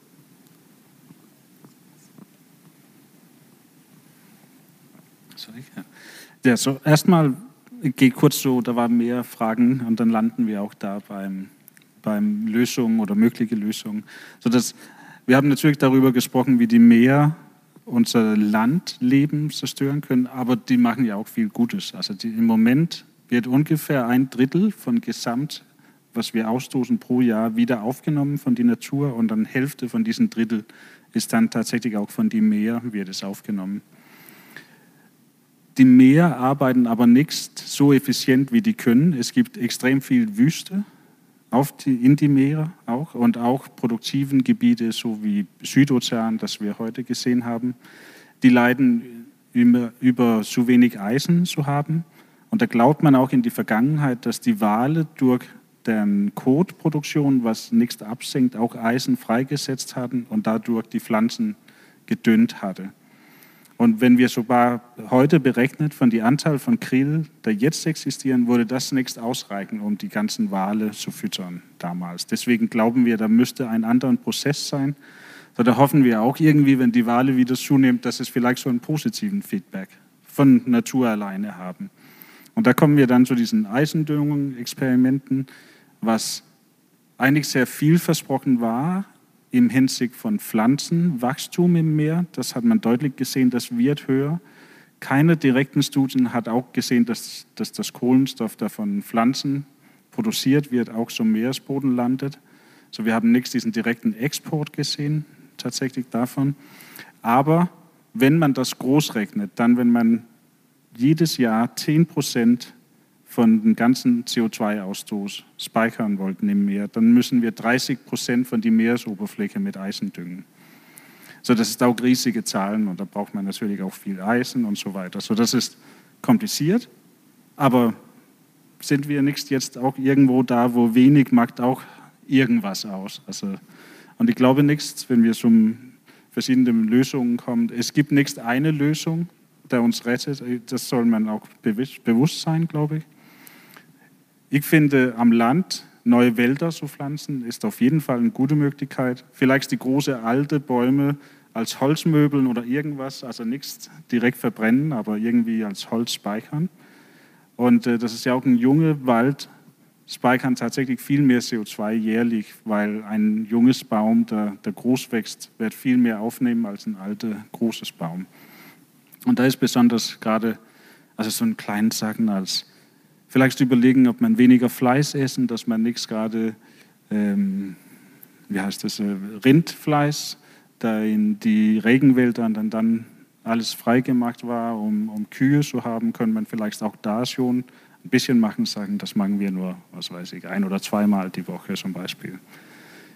Und im Meer gibt es extrem viel Vorschläge. Eine ist, die wollen Eisberge bauen mit so einem Boot, der Wasser speichert und das Salz rauslässt und dann sollte das von, von die Kältetemperaturen schmelzen, was dann so ein Rückspiegeleffekt, so ein Albedo-Effekt bauen sollen. Ob das funktioniert, weiß ich nicht, aber das war interessant. Dann gibt es einen anderen Vorschlag, wo man Sargassum, das ist so ein riesige Makroalge, ich weiß nicht, ob ihr manchmal im Fernsehen gesehen habt, dass ganze Strändern grün sind von diesen Algen. Und da ist ein Vorschlag, dass man das in diesen Wüsten, das oligotrophe Meer, also diesen großen, zum Beispiel südatlantische Gyres heißen die, das ist riesige Gebiete, wo da kein Nährstoff ist und kaum Wachstum, wollten die dann diesen Makroalgen wachsen lassen mit künstlichem Auftrieb, weil es gibt tatsächlich genug Nährstoffe 100 Meter tiefer, wenn man unterhalb von diesem Sprungschicht, der immer da ist dass die dann das Wasser hochpumpt, die wachsen und dann die runtersinken lassen. Das ist eine andere Lösung. Ein Vorschlag war, dass man Salz in Wolken, der vom Meer kommt, macht damit, dass die auch viel mehr Rückspiegelung von, von die Sonnen, Sonnenstrahlen machen können. Das ist schwierig zu sagen, wie gut es funktioniert, weil das meiste ist bisher nur auf Papier möglich gewesen und wir müssen das halt testen und sehen. Aber wir müssen irgendwas machen. Das reicht nicht nur, dass wir aufhören zum Ausatmen, aber wir müssen äh, weniger CO2 produzieren, das ist klar, aber wir müssen zusätzlich auch mehr Lösungen für seine Windenergie ist auch, dass wir alle Solarzellen auf dem Dach haben oder sowas, aber sie müssen natürlich auch produziert werden, wahrscheinlich vom Tiefseebergbau oder. Gunnar, du hast noch eine Frage?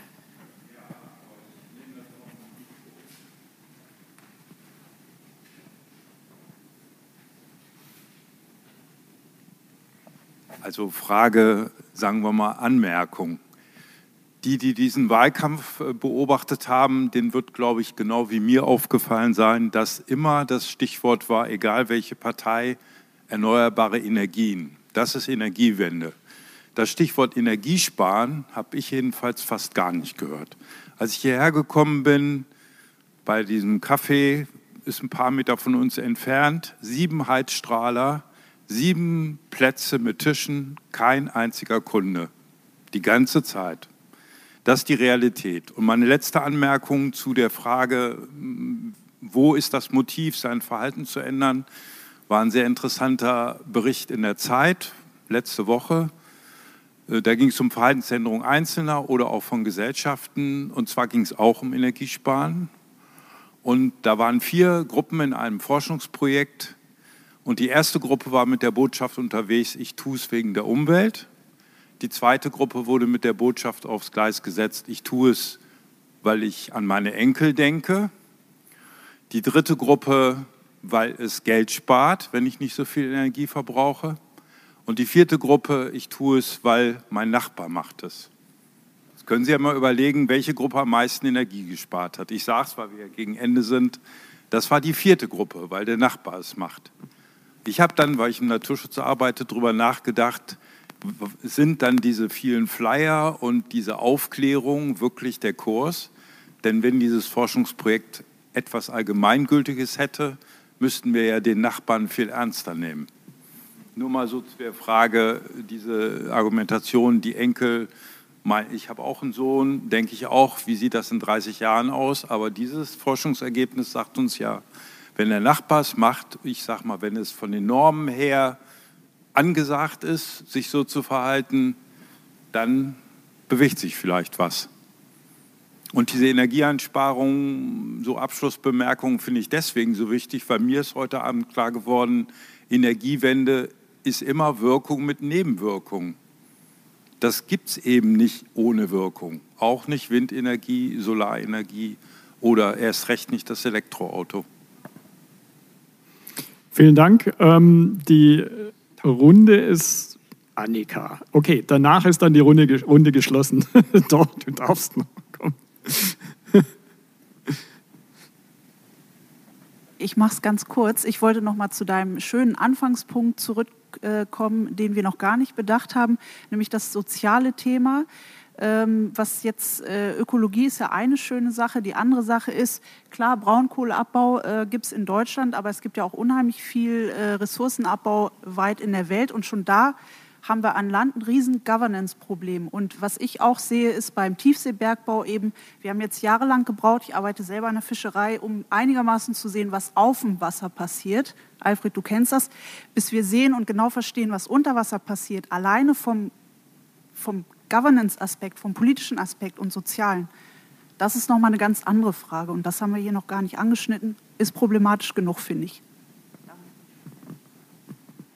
Danke für die beiden letzten Statements äh, von, von euch, weil also ich würde jetzt gerne die Abschlussrunde, man macht es eigentlich umgekehrt, aber ich würde sie gerne bei mir einleiten, ähm, weil ich glaube, es sind zwei Dinge, die ich aus dem Abend mitnehme und ich bin sehr dankbar für diesen Abend.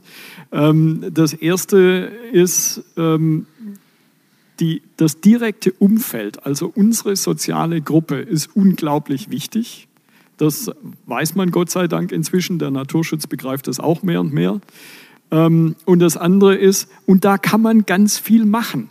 Eben nicht zu denken, äh, ja, vielleicht ist der Tiefseebergbau die Lösung, sondern zu überlegen, wie kann ich in meinem direkten Umfeld gemeinsam mit meinen Peers oder wie auch immer wir sie nennen wollen, mit, mit den Nachbarn, ähm, wie kann ich dazu beitragen, durchaus mit Spaß, äh, dass sich Dinge positiv verändern. Und äh, zu, zu dem ähm, zu dem Abbau äh, von, von Wäldern durch, durch den Tagebau.